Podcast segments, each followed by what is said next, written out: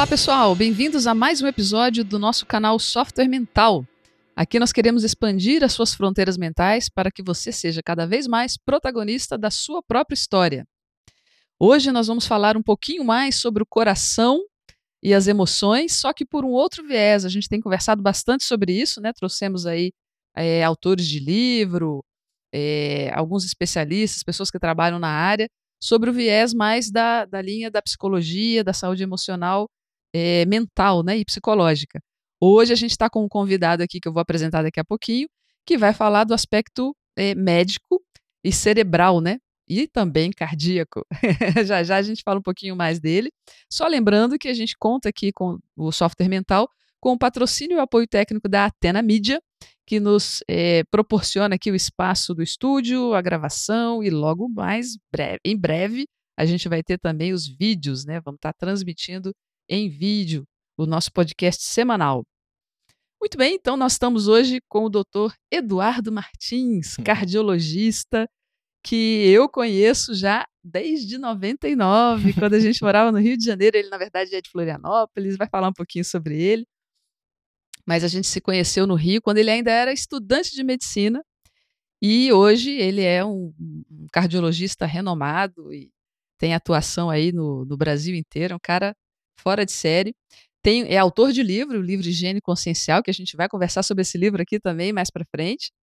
E hoje ele está aqui para falar um pouquinho da abordagem da cardiologia é, comportamental, não é isso, uhum, doutor Dado? Comportamental. Então, fala um pouquinho de ti. né? eu, eu, conheço bastante, mas acho legal de você se apresentar, o pessoal te conhecer e entender também por que, que você entrou nessa, né? Porque afinal a medicina tem muitas especialidades, por que, que você se interessou pela área da cardiologia e o quanto que isso tem a ver com a nossa temática, né? Do mindset, da mudança de mentalidade, como a gente vê hoje, né? A, saúde do coração, que é também uma saúde emocional, é, e o quanto isso é, é necessário a gente trabalhar o nosso mindset para que isso aconteça, né? É, legal. Ana, obrigado pelo convite e, enfim, estou aqui no, nesse estúdio fantástico, né? Parece nós estamos aqui na capital, isso, né? Uma cidade, parece a cidade internacional aqui, tem tudo aqui nesse estúdio. Parabéns para vocês. Mas é, eu entrei nessa nessa questão, eu formei medicina no Rio de Janeiro, na Unirio, né? A gente já se conhece daquela época. É, e aí depois eu fui fazer residência em Belo Horizonte, no hospital, no Prontocor. E aí acabei tendo a oportunidade de morar um tempo fora, nos Estados Unidos. E aí fiz uma parte da minha residência num hospital chamado Cleveland Clinic lá. E aí isso, de alguma maneira, também me possibilitou abrir, assim, meus horizontes, né? Eu vi você falando aqui do software mental, né? Então essa experiência internacional, ela te abre horizontes. Você faz amizades com cardiologistas tchecos. Eu lembro de um cardiologista de El Salvador, e a gente saía do hospital conversando, um em inglês, outro em espanhol, e aquilo acaba realmente expandindo um pouco as, as fronteiras mentais, né? Ou seja, cortando um pouco do nosso bairrismo, né? De onde a gente nasce, a gente acha que onde a gente vive é, é a terra é prometida e ali tudo vai acontecer, e às vezes não é nada disso, né? Então eu, eu fiz essa, essa formação em cardiologia, é, eu sempre gostei muito de estudar, né? Eu sempre curti muito assim ter o meu cantinho para estudar, o momento de, de ler aquela matéria, aquele na época do colégio. E aí é, isso é, de alguma maneira assim fez, é, digamos, rapport com pessoas que também tinham essa essa afinidade, né? Essa uhum. vontade de estudar, de, de ter conhecimento, de, enfim, quebrar a fronteira. E eu estou estudando justamente isso agora. Estou lendo um livro de um cara chamado Pedro Demo, chama Politicidade. Uhum. E ele fala justamente disso, né, de que o ser político ele é um ser é, que rompe. Você falou do protagonismo, né? Achei uhum. muito legal isso, porque faz sinergia, né? As pessoas elas precisam ser mais politizadas no bom sentido da palavra, né? Uhum. Então essa, essa fronteira do conhecimento ela foi rompida, como eu, a gente gravou um vídeo aqui ainda há pouco, né? É, quando foi dentro da cardiologia, né? é, saiu esse estudo, foi publicado esse estudo em 2004, que é o, um estudo chamado Interheart, tá? Ele é bem conhecido, ele já até tá até meio ultrapassado, assim, porque tem tanto tempo, né? Uhum. Imagina 14 anos no dia de hoje, né? É. Hoje, 15 minutos você tá atrasado, já tá velho. você manda um meme que já passou no grupo e fala, pô, isso é coisa velha, É, né? Quer dizer, ver. foi hoje, hoje de manhã. Aí à tarde já é coisa velha. A notícia já viu. velha. Imagina 14 anos para trás, né? Mas enfim, esse estudo, ele trouxe uma informação que foi crucial. Uhum. E qual foi essa informação? Ele fez um- uma avaliação dos fatores de risco. Já se sabia que fumar matava, já se sabia que hipertensão dava insuficiência cardíaca, né, corroborava AVC, já se sabia tudo isso. Mas eles queriam, na verdade, assim, era ter uma noção mais exata das, do processo multicultural dos fatores de risco cardiológicos. Uhum. E eles estudaram 25 mil pessoas. Muita gente. Mundo inteiro. Mundo inteiro. 52, 51 centros no mundo inteiro. Aham. Vários hospitais de várias cidades, vários no Oriente, no Ocidente, no primeiro mundo, no terceiro mundo, enfim. Uhum. E aí foi lá, foi nesse estudo que eles queriam mensurar essa condição, só que descobriram outras, outras questões que foram realmente super importantes. E eles descobriram isso, eles chamaram de fatores de risco psicossociais. Na época, isso foi uma surpresa, então não se, Foi não se achava que surpresa. aconteceria isso. Foi uma surpresa. E tanto foi uma surpresa que, eh, por exemplo, a minha residência eu acabei em 2005, Uhum. tá? Se falava assim das emoções, já se conhecia a síndrome de Takotsubo, que é uma, um infarto e um, um quadro de inflamação cardíaca gerado puramente por estresse. Uhum. A pessoa não tem placa de gordura nas coronárias, não tem nada, e ela infarta. Uhum. Então ela- a artéria faz um vasoespasmo, ela, ela se fecha, né? Sem placa, sem gordura, sem nada. A artéria tá lisinha e por causa da descarga adrenérgica, do estresse, ela pss, fecha. Uhum. E no que fecha, infarta. Uhum. Muito comum em mulheres, Uhum. é, epidemiologicamente falando, pelo processo do estresse emocional. Bom, e jovens também, né? Mas enfim, aí esses fatores de risco psicossociais, eles movimentaram a cardiologia no mundo inteiro. E o que fazer, né? O que, que a gente vai fazer? Traduzindo pra galera, o que, que significa esse negócio de fatores eh, de risco psicossociais? Estresse, ansiedade e depressão, Hum, tá? uhum. O que, que eles viram? A maioria das pessoas que infartavam, eles iam fazer o estudo para trás do último ano, a maioria tinha depressão, ou tinha estresse, ou era muito ansiosa. Uhum. E aí, qual foi a conclusão? É, tem um recurso que eles usam lá que tem um nome técnico, né? Mas assim, é, na verdade significa assim: ah, se você retirar aquele fator de risco da população, quantas pessoas você salva? Uhum. Tá? Então, por exemplo, o tabagismo né, é mais de 30% que você salva. Nossa. O colesterol, a relação de uma lipoproteína que eles estudaram né, naquele, no Interheart, que é a apolipoproteína B, é um nome difícil, e a apolipoproteína A1. É, Você faz a relação das duas e você vê, se tiver alterado e você tirar isso da população, você salva quase 40% da população, E os fatores de risco psicossocial? mais que cigarro. Nossa. Então veja, quando você tira cigarro, colesterol, estresse, ansiedade e depressão da população, você praticamente salva a população. Uhum. Você salva a população de, de ter um infarto, de ter um AVC, entende? Uhum. Muito bem. Teve um cara né, eh, de Nova York, um cardiologista chamado Alan Rosansky. O Alan Rosansky, ele é da Columbia University. Uhum. Em, 2000, em 2005, ele já publica o primeiro estudo de cardiologia comportamental baseado nesses fatores de risco, Uhum. que já foi uma, uma tremenda eh, contribuição né, para essa condição da cardiologia comportamental. E ele chamava do futuro, né, the future of the, the cardiology behavior. Uhum. ele estava traçando um futuro né, para abordagem cardiológica a partir dos fatores de risco psicossociais. Uhum. E aí, em 2014, é que ele dá assim, a grande guinada. Ele levou quase 10 anos fazendo aquele estudo, que foi um estudo eh, publicado na revista JACC, americana, Journal of American College of Cardiology, o Colégio Americano de Cardiologia, onde ele traz os novos fatores de risco psicossociais. Ai, meu Deus. E ali, e ali ficou um troço assim realmente muito interessante. Por que, que ficou muito interessante? Porque ele trouxe, por exemplo, Ana, uma condição que a gente vê diariamente no consultório. Hum. Ele ele estava chamando de carga do cuidador. Uhum. O que, que é a carga do cuidador? É o caregiver strain. Uhum. É quando você, por exemplo, traz um familiar seu para dentro da sua casa, ele tem Alzheimer, E aí você sempre foi muito ausente do seu pai, da sua mãe, e você resolve agora, falando, não, agora eu vou me redimir. e aí você vai cuidar sozinho do seu pai, da sua mãe ou da sua mãe com, com Alzheimer. Então você troca fralda, você dá remédio, você se preocupa, você tá, tá, tá fica com aquela condição toda em cima de você. Aí você me pergunta, Eduardo, mas isso não é bom? Porque, poxa, na verdade é o pai, né? Quem não quer ajudar o pai? Uhum. Né? Essa é uma confusão clássica, porque não é o certo. Uhum. Veja, o que, que você deve oferecer para seu pai e para sua mãe? Amor, afeto. Ponto. Quem tem que trocar a fralda, saber de remédio, papapá, papapá, é o cuidador. Quem é o cuidador? É o auxiliar de enfermagem. É um profissional. É um profissional. E aí você tem que separar essas coisas. Então Uhum. ele chamou de caregiver strain. Veja, eu atendi uma paciente assim esse ano. Uma, uma Uhum. portuguesinha veio da Europa, estava visitando Foz do Iguaçu, ela infartou dentro da Itaipu. Ela veio para o Costa Cavalcante, ela ficou chocada com droga na UTI, 10 dias, difícil de tirar, muito, foi muito difícil.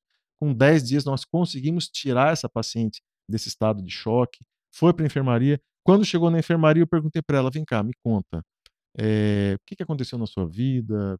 Houve alguma coisa que te marcou? Como é que é? Como é que tá a sua vida? E ela começou a chorar. E eu perguntei: o que, que aconteceu? Eu trouxe meu pai com Alzheimer com 95 anos para cuidar, pra eu cuidar sozinho em casa. Hum, olha só. Mas foi. Então, quando você estuda algo e você vê o objeto do seu estudo acontecendo na prática, É muito legal. isso faz, sabe? Isso te dá uma explosão dentro de você. Porque E a gente vê assim, né, Eduardo, que cada vez mais a população está envelhecendo, muita gente vai passar por isso, porque é, a minha mãe, por exemplo, a mãe dela faleceu quando tinha 65, minha avó, né? 65 anos de idade. Minha mãe tinha a idade que eu tenho hoje, um pouco mais nova, inclusive, na verdade. Eu não, minha mãe tá aí, tá firme e forte vai longe. Uhum. Então a gente vai ter a sorte, né, de conviver por muito tempo, muitos anos. A minha avó, por exemplo, a avó paterna viveu 102 anos. Uau, Então, bom. cada vez mais a gente vai estar. as múltiplas gerações vão estar vivendo juntos, né? Vão estar convivendo. Então, é uma, informação muito importante. E acho que tem muito a ver com um aspecto que a gente estava aquecendo os tamborins aí antes da, da conversa, que é a questão de mudança de mindset, né? Que a gente tem uma, um mindset na cabeça que é o meu papel é esse, por exemplo, de ser, de fazer o papel do cuidador. É, e quando, na verdade, pode não ser bem esse o melhor, né? Eu posso não estar realmente é, agindo da melhor maneira, nem mesmo cuidando, porque É. isso desgasta a própria relação Total. pai-filho, mãe-filha, total. né? É aquela máxima, né? De boa, a boa intenção não resolve. É. Né? uhum, Você não, não adianta ser um médico bom, bem intencionado. Você tem que ter habilidades, né? Uhum. Eu, por exemplo, sou um cardiologista clínico. Eu não funciono no centro cirúrgico, uhum, entendeu? Eu não adianta, eu não tenho essa habilidade. uhum, Eu funciono bem dentro do consultório, dentro da clínica, né, ali em várias outras frentes, mas cada um tem o seu perfil, tem a Uhum. sua habilidade. E é importante fazer essa conexão, porque senão você fica perdido na vida, né? uhum. Você tem que saber as suas habilidades. Mas então, ali naquela questão que a gente estava trazendo, né, do, do- desse estudo, teve uma outra condição muito interessante, que foi a questão eh, da, da perda de objetivos da Uhum. vida. Isso foi um outro fator de risco cardiológico. Veja que interessante. E aí você pensa assim, nossa, Eduardo, mas como é que você avalia isso no consultório? Uma pessoa que te perdeu os objetivos na vida. Sabe quem que é nessa situação? olha, olha que coisa, tá? A pessoa, ela é pós-doc, tá? Ela é me- mestre, doutora, pós-doc, professora universitária, resolve ter um filho. Uhum. Daí o marido fala: Não, beleza, esses seis meses você fica fora e tal. Daí do primeiro filho ela embala pro segundo. Não, então já que teve um segundo, você fica em casa mais um ano. Aí depois ela tem terceiro filho. E ela fica cinco anos em casa. E ela resolve largar o papel social, o papel profissional dela. E ela começa a engordar, ela Uhum. deprime. Aí eu te pergunto: cadê o objetivo existencial da pessoa? Uhum. É só ser mãe? Uhum. Eu não estou diminuindo em hipótese alguma o papel de mãe. Uhum. Não é isso.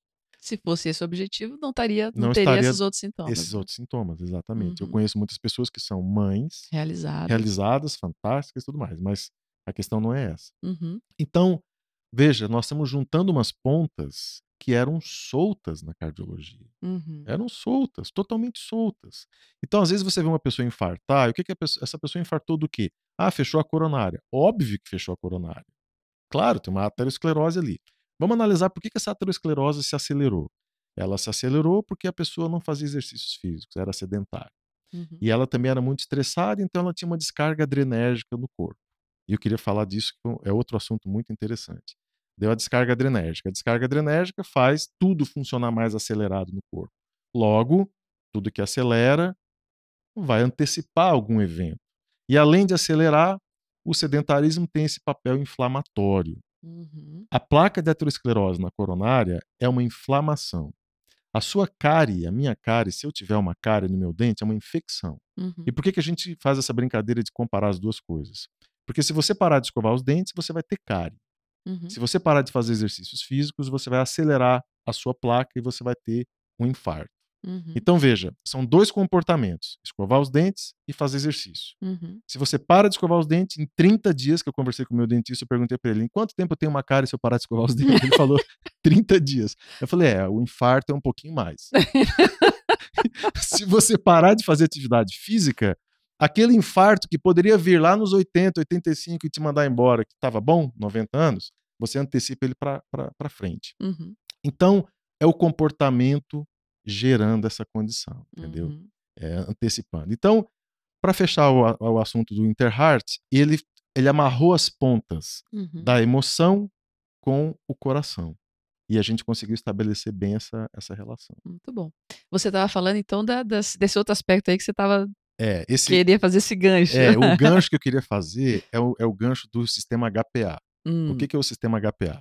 Hipotálamo, pituitária, adrenal. hum, Isso é estudado na psicologia. E eu achei legal que você falou aqui no início, né? Que foi abordada aqui a questão psicológica e tal. Então eu descobri esse, nesse sistema HPA, não foi na aula de anatomia, não tive essa aula Uhum. na faculdade de medicina. Eu estudei isso porque eu, eu tenho uma outra pesquisa que eu faço na área de temperamento, e aí eu comprei uma, um livro, é, uma enciclopédia britânica de psicologia infantil, e lá tem até todo o desenho do sistema HPA explicando como que ele funciona. E o que, que é o mais interessante do sistema HPA? O que, é o sistema HPA? É um sistema em que ele é o, o- o modulador do estresse. Tá? Então, o hipotálamo, pituitária, adrenal. Essas, essas, essas áreas cerebrais, elas se comunicam com a glândula adrenal, que é que fica em cima dos rins.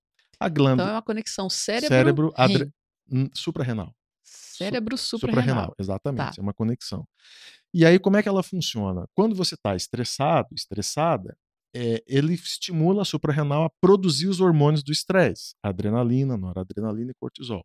Aí você fala, nossa, que ruim, né? Não, isso é ótimo. Um cachorro está correndo atrás de você, você vai ficar lá, lá, lá, lá, lá, assoviando, calminho. Você Né? tem que desviar o fluxo sanguíneo para a musculatura e bater perna. Uhum. Sai daí agora, não é? Uhum. E isso é o sistema HPA que faz você funcionar. Muito bem. Mas quando a gente fala de emoção, o que, que esse sistema também atua? Por exemplo, você recebeu uma notícia muito ruim, né? E aí, esse sistema isolado, ele é um sistema animal. Uhum. Os animais têm o sistema HPA. Qual é a diferença do sistema HPA dos animais para o sistema HPA do ser humano? É que ele se comunica com o córtex pré-frontal. Então, o córtex pré-frontal fala assim: Eduardo, calma, não esgana ninguém. Entendeu? Olha, Ana, é melhor você agora respirar e se acalmar.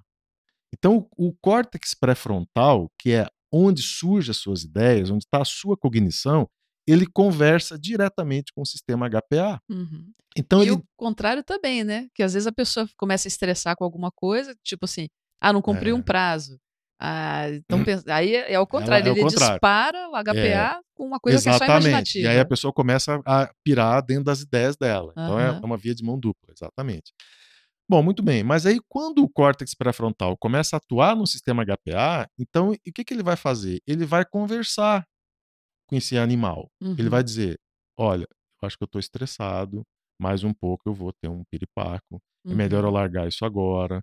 Eu acho que eu vou dar uma caminhada, vou dar uma, né? Só que tem gente que não tem esse filtro. O, o córtex pré-frontal é o tal do filtro que as pessoas falam, que deixa a emoção aflorar, explodir e tudo mais. E aí aquela coisa assim, quando você tira o córtex pré-frontal, a pessoa vira um bicho. Uhum. Ela é um animal solto. Quer dizer, é é assim, a pessoa tem a habilidade de pensar o que está acontecendo com ela mesma.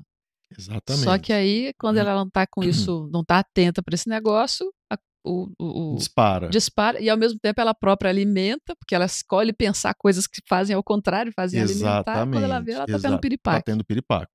Então, veja, por que, que uma pessoa tem uma síndrome Takotsubo? Que é essa síndrome que a gente comentou, que a pessoa tem um infarto, né? é, sem placa de gordura. Uhum. Não tem aterosclerose, ateromatose nas coronárias. Está tudo bem com ela. As artérias são lisinhas ali. Então ela começa num estresse, não filtra. Então, por exemplo, né, um caso aí que a gente soube. A pessoa tinha um trabalho muito extenuante, tá? Prazos, né? Processos é, na cidade em que env- envolviam essa pessoa. Essa pessoa tinha uma função assim praticamente pública, né? E tinha que cumprir aqueles prazos. E aí surgiu uma situação em que eh, houve um projeto lá, uma situação que era uma demanda muito grande. E ela tinha um prazo muito exíguo para dar conta daquele processo. Uhum. Ao invés dela tomar uma decisão do tipo, gente, ó, sabe, alguém me ajuda, ou eu não vou poder e tal. Não, ela se calou e foi. Uhum. Entende? É como se isso fosse possível diante de tantos processos que essa pessoa tinha, mais esse. Uhum. E aí um dia ela bate lá no Costa, infartada. Uhum. E aí chega na coronária, foi eletrocardiograma alterado, as enzimas alteradas, assim, poxa, mas a pessoa é jovem, por que que ela infartou e tal? Foi ver, não era infarto. Era síndrome de Takotsubo. Uhum. Né? Mulher relativamente jovem, estressada no último grau e com esse processo emocional super aflorado, né? Então, quando a gente fala desse assunto, a gente na verdade está juntando as pontas do porquê uma pessoa, quando uma pessoa pode infartar, né, acelerar o infarto dela com a aterosclerose. Porque a aterosclerose é uma doença inflamatória. Ela depende do colesterol, mas ela depende de inflamação. Uhum. Quanto mais inflamado a pessoa é, mais estressada ela é, mais o sistema HPA atuante, mais ela vai estimular o sistema adrenérgico a acelerar a formação da placa de aterosclerose. Uhum. Então, quando você vê hoje a Sociedade Brasileira de Cardiologia falando sobre espiritualidade, cardiologia comportamental, você, você aprender a perdoar as pessoas, né? você saber pedir desculpas, essas relações espiritualizadas, o que, que isso em última instância faz? Faz o seu corpo desarmar, Uhum. faz o seu corpo relaxar. Você não vai ficar naquela noia, não me pediu desculpa, a, a pessoa e, e aí você se sente culpado e todo aquele caldo emocional que no fringir dos ovos, falando em termos de hormônio, vai aumentar a sua carga adrenérgica. Uhum. Né? A longo prazo isso acelera a placa. Quer dizer, no fim das contas, ou muda o mindset, ou seu coração vai sofrer de um É. jeito ou do outro. É, exatamente. e aí você trouxe essa condição do mindset que a gente estava conversando aqui, e o nosso amigo perguntou se eu ia falar do mesmo grau de animação. eu estou animado igual. Ele tá ali. Mas é o seguinte, né? A gente estava falando disso, que é uma coisa que eu acho assim é, extremamente interessante, porque eu descobri isso antes de ler o Uhum. assunto, Uhum. né? Então, quando a gente começou com essa ideia de estudar cardiologia comportamental, eu comecei a ver que o comportamento ele tinha um peso muito maior que o remédio. Uhum. Eu pensei, mas por que, que as pessoas não falam mais da mudança de comportamento? Então, na minha consulta, o, o que quando eu estou consultando o paciente, o que, que eu penso? É, a minha parte, que remédio que eu vou dar, o nome do diagnóstico, ela é muito rápida. Uhum. Ela é extremamente rápida. Se bobear, uma pessoa. Tem um estudo que fala assim, Ana. Nos primeiros 15 segundos de uma consulta, o médico já sabe qual que é o diagnóstico da pessoa, só pelo que a pessoa começa falando. Uhum. Só de olhar para a pessoa.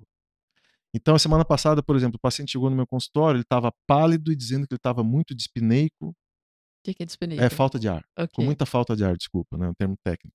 Mas assim, com muita falta de ar, que ele estava muito cansado, que teve no pronto-socorro. Eu já vi que era uma coisa grave. Uhum. Só pela cara dele. E batata. E era Uhum. mesmo. Então, nos primeiros 15 segundos, você já tem um impacto da, da presença do paciente. Uhum. Muito bem. Ah, a consulta dura 15 segundos? Não, porque o que acontece? O que, que o paciente tem que saber? Ele tem que saber qual é o papel dele nisso tudo. Uhum.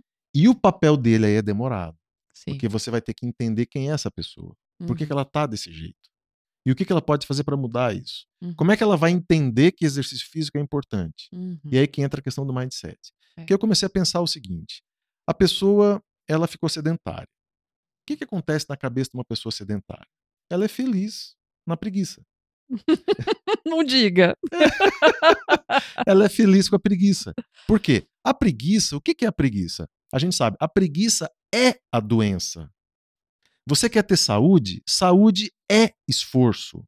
Não existe saúde com preguiça. Uhum. Entende? Se você quer ter saúde, meu amigo, saúde é esforço. Vamos pegar saúde intelectual. Uhum. Vai ler, cabra. Entendeu? Você quer ter saúde intelectual sem ler? Saúde afetiva, isolado, sozinho em casa? Você tem que ter uma relação afetiva, meu Uhum. amigo. Você tem que trocar, Conviver. conviver, lidar com interagir. Isso você está fazendo esforço. E às vezes é um esforço, porque às vezes a Uhum. pessoa você não tem afeto nenhum pela pessoa. Uhum. Às vezes uns colegas de trabalho, uma situação assim, você está ali, mas você não vai. Gosta de uma coisa, mas sempre tem uma coisa que irrita. que irrita, É. entendeu? E assim, e a relação afetiva, emocional, afetivo sexual, que eu acho extremamente fundamental, porque é onde mexe com você.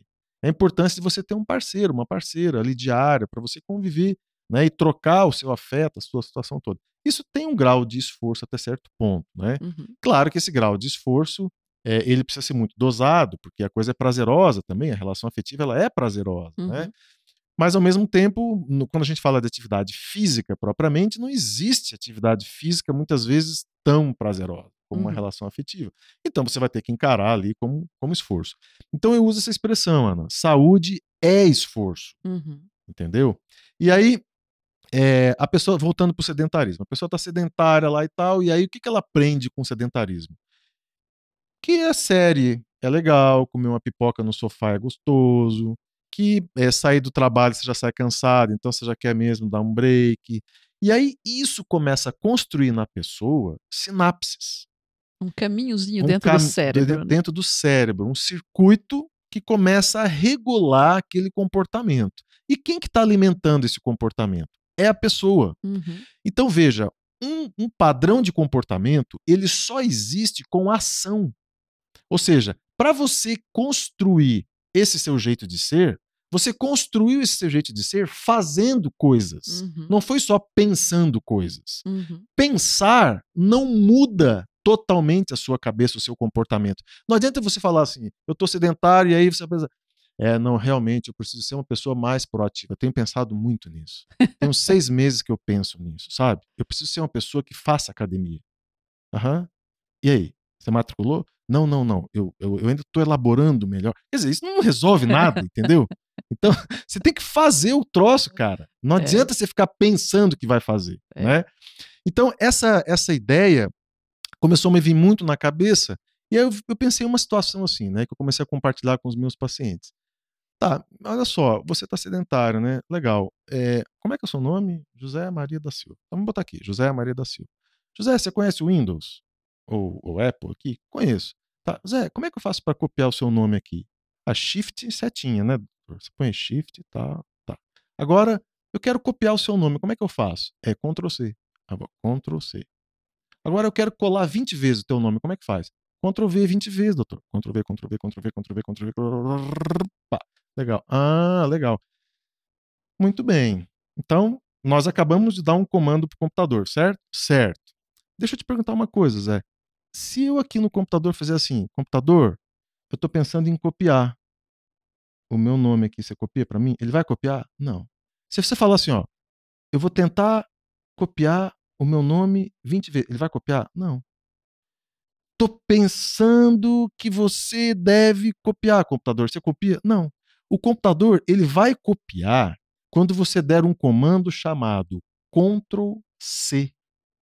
E ele vai colar quando você der um comando Ctrl V. O seu cérebro funciona assim, camarada. Não, não adianta querer enrolar ele. Então você quer mudar o sedentarismo seu, você vai não você pode dar o nome que você quiser. O nome que eu dou é assertividade. Você vai precisar ser assertivo com você, independente da sua vontade. Se você quer ou não quer, não interessa. Você vai dar um comando assim, ó, eu vou fazer.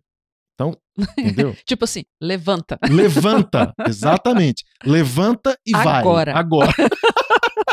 é assim mesmo. Porque o que que acontece? E assim também, não pensa. É assim mesmo. Não pensa e vai. Porque é claro que tem o psicológico, né? É claro que tem o emocional ali, às vezes a pessoa não tá legal e tal. Só que o que, que a gente diz? Que no frigir dos ovos, a gente fala assim: leva o seu emocional também. Leva a sua preguiça, leva o seu desânimo, leva todo mundo para fazer exercício. É a Uhum. brincadeira que eu faço no consultório. Uhum, Por quê? Porque eu lembro quando eu comecei também. uhum. Eu tinha, é, eu tenho um problema de coluna, que é um problema de coluna sério, né, importante. Eu não operei por, por pouco a minha coluna. E meu filho nasceu, ele tinha 8 quilos, ele pesava, ele tinha um ano, um ano e pouquinho, 8 quilos, peso super saudável para a idade dele na época. E eu botava ele para dormir. Então eu pegava ele no colo, cantava musiquinha, aquela coisa toda, tal, e botava para dormir. E aí chegou um belo dia que com 10 minutos dele no colo, a minha coluna, e não era lombar onde eu tenho problema, ela, a coluna- a minha coluna torácica, ela começou a doer.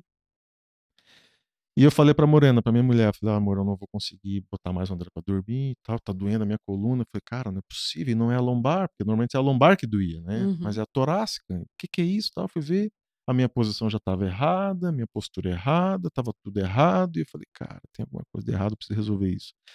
E aí eu pensei, nunca fiz academia, não gost... nunca, eu vejo pacientes falando pra mim que não gosta de academia, me identifico totalmente, Plenamente. né? Eu também nunca gostei de academia. E aí eu pensei, tem uma, de- comecei a estudar exercício de academia, tem uma, uma universidade, a Universidade de Michigan, nos Estados Unidos, os caras começaram a botar idosos para fazer academia. E depois da- do exercício, depois de um tempo, eles faziam biópsia de pâncreas, biópsia óssea, colhiam material sanguíneo e avaliar tudo dos, dos velhinhos. O que, que eles descobriram? Academia é um remédio. Academia é um remédio Bem mais barato. bem mais barato e muito mais saudável. Mas, mas qual que é o, o lance aí? Por exemplo, vamos pegar o caso da osteoporose, academia e osteoporose, tá? O que que essa Universidade de Michigan estava falando? Que a academia previne osteoporose. Aí você fala assim, nossa, Eduardo, você leu isso lá nos Estados Unidos, né, distante, né? Poxa, que coisa, e tal, tem tanto, tem... Fica aquela coisa meio virtual, né? Você lê o troço. Você, conhece algum paciente assim? Não, não conheço. Não, eu conheço. Semana, eu te contei isso, né? Semana passada chega uma senhora para fazer esteira, do nada, sem eu perguntar, ela assim para mim, doutor, é, não, eu tô fazendo, eu perguntei, a senhora faz exercício? Não, doutor, faço, tem mais de dois anos que eu faço exercício físico. Eu disse, Poxa, que legal, parabéns, tal. Foi decisão própria? Foi, foi. Eu fiz, fui fazer uma densitometria óssea. Aí, eu, quando ela falou isso, eu, eu já parei tudo a minha cabeça. Porque eu falei, cara, olha a informação. Eu- Vai vir coisa daí. Aham, E eu fiquei torcendo pra ser o que eu tava pensando, sabe? aham. Daí ela vira e fala assim: eu, eu, eu recebi um diagnóstico de, de osteoporose. Aí eu, por minha conta, a médica comentou que era legal fazer exercício e tal, comecei a fazer academia. E eu comecei a fazer academia todo dia. Uhum. Ah, doutora, semana passada eu tive na, na, na minha médica e ela falou que eu não tenho mais osteoporose. Olha que fofa. Ana, sério, é aquele momento que tu. Sabe, o mundo para? Uhum. O mundo parou.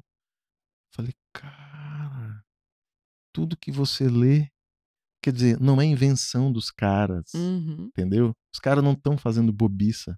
É. Isso não é oportunismo, charlatanismo, sabe? Estudo técnico. Você- depois você põe lá Universidade de Michigan, exercícios físicos no Google, você vai achar alguma coisa da Universidade É de pra Michigan. valer, né? É pra valer, o troço Uhum. seríssimo. E aí você vê aquela pessoa osteoporótica, é, o médico me passou aqui, osteoban, eu tô tomando alendronato de sódio, não sei o que e tal. E ninguém chega pra pessoa e dá uma injeção, criatura, academia. Mas eu não gosto, me pede qualquer coisa. Então tá, para de escovar os dentes. Maravilha. Para de escovar os dentes. Me pede qualquer coisa.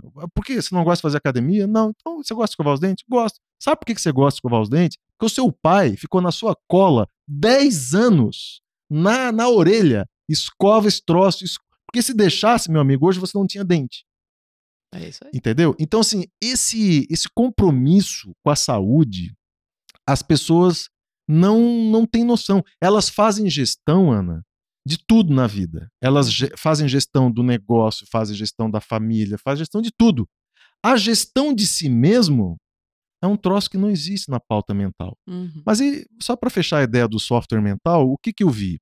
Eu vi o seguinte: que o mindset, o software mental, é a pessoa que constrói com o comportamento. Ninguém constrói um mindset Uhum. só pensando.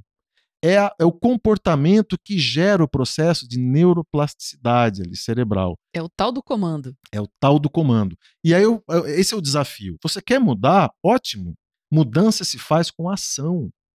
Isso aí. Claro, você vai planejar, você não vai tomar qualquer decisão. Mas, meu amigo, você tem alguma dúvida que exercício físico aeróbico o treinamento resistido, né, que é a musculação, e o alongamento, são os três exercícios que a gente passa em academia. Você tem alguma dúvida que isso te faz bem? Quer dizer, se, se vocês não foram um terraplanista, entendeu? Ontem eu estava vendo a, a entrevista do terraplanista. Gente, aquilo, entendeu? Aquilo é. ali é o bug no software mental, né? Entrou um vírus ali. Tá difícil. Tá, fica difícil. Mas assim, se você é uma pessoa que pensa, que tem racionalidade, que de alguma maneira, alguma coisa você pensa, isso não se tem dúvida hoje em dia, uhum. né? E abandonar essa ideia é abandonar a vida, é abandonar a saúde, né? Então, palavras finais para a gente fechar, Eduardo. Que dica, assim, um incentivo, você já deu vários aqui, mas só para ficar a marca de, é, de eu acho que Eu acho que o ponto crítico nosso, Ana, é identificar as, o, os, o nosso software mental, é identificar a forma como a gente pensa. E uhum. assim, ó, a, a, acho que a síntese é assim: você quer mudar, não existe mudança sem vulnerabilidade. Não existe mudança sem insegurança. Uhum. Porque você vai sair de uma zona de conforto onde você tem neurônios, sinapses, habilidades. Habilidades para deitar no sofá. Uhum. Habilidade. Isso é uma habilidade é confortável, também. Confortável. A memória né, da, do refrigerante, como é gostosinho. O açúcar do café que a gente estava falando aqui, como é uhum. é gostoso, doce, o sabor uhum. doce. Então, quando você vai tirar o açúcar, por exemplo, você é, vai passar pelo período da vulnerabilidade. Uhum. E você não pode fazer a sinergia disso com memórias suas do passado, por uhum. exemplo, de baixa autoestima, de privação afetiva. Uhum. Então, você quer mudar, assuma essa ação. E é assim mesmo, é desconfortável. Não uhum. existe mudança com conforto. Uhum. Entende? Eu acho que essa que é a síntese. Assim, o que, que você faz? Você faz, você sai de um software mental antigo, obsoleto, doente, atravessa a ponte do rio que cai, lá do Faustão, lembra? Toma bolada para tudo que é lado, vulnerabilidade. Você vai chegar no outro lado construindo um novo software a partir da mudança do seu comportamento. Eu acho que essa que é a mensagem. Maravilha, muito bom. Excelente dica, inclusive, né? Oportunamente a gente está aí numa, numa etapa que esse programa vai entrar ao ar é, no início de ano. Nada como o início de ano para a gente fazer uma, uma algumas decisões mudança, de né? mudança, né? fazer o balanço e fazer decisões de mudança.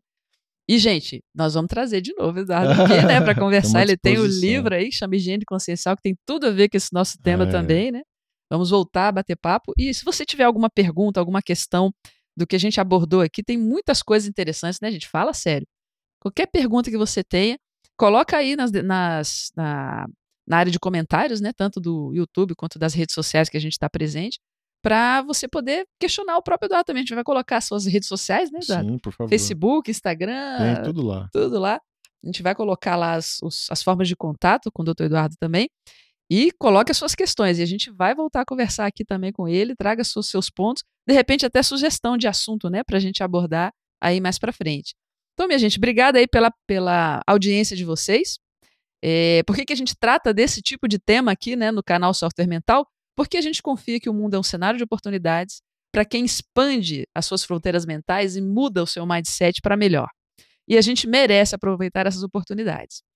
Então siga aí o nosso canal, convide alguém que você acha que possa se beneficiar com essas ideias e acompanhe a gente. Estaremos aqui novamente toda semana para novos episódios. Um abraço e tchau!